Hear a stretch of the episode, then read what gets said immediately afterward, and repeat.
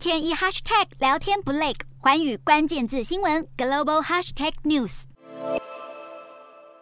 六岁的小德瑞克来说，在马背上是难得的开心时光。他来自委内瑞拉，是脑性麻痹患者，在接受马术治疗之后，让病情露出曙光。说着说着，德瑞克的母亲忍不住红了眼眶。在通膨率和失业率都居高不下的委内瑞拉，让像德瑞克这样的脑麻病友家庭格外艰难，不只需要定期频繁的复健，往往连拉筋都是痛苦难耐，让患者闻之色变。另一方面，马儿的行走律动和运动状态其实。与人相当接近，也使得在马背上进行的马术疗法，对于脑性麻痹、脊椎损伤和自闭症等患者，在肌肉运动和协调上具有相当的疗效，并且已经风行了多个国家。所幸在美国有善心人士开办马术疗法慈善基金会，并且为低收入的家庭补贴至少一半的治疗费用，还结合社工、心理学家以及治疗师等，为脑麻病友提供每星期两到三次的复健课程。目前已经有超过一百名的身障儿童或是青少年受惠，